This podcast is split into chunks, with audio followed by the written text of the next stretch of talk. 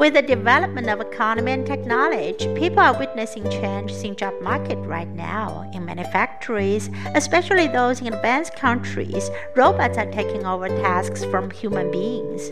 Robots show their presence almost in every procedure of a production process, making factories running at high efficiency. This change happened for a reason. As the minimum wage is being raised in many cities and governments around the globe are promoting welfare system for the working class, labor is becoming more and more expensive. Entrepreneurs are at their wits' end dealing with the increasing labor cost. Amid this background, business bosses are casting their eyes on robots. With several years investment and research on robots technology, the manufacture of robots has been through several updates, with robot functions being more diverse and precise. Comparing with human labor, robots can work around the clock and don't need extra care, such as overtime pay.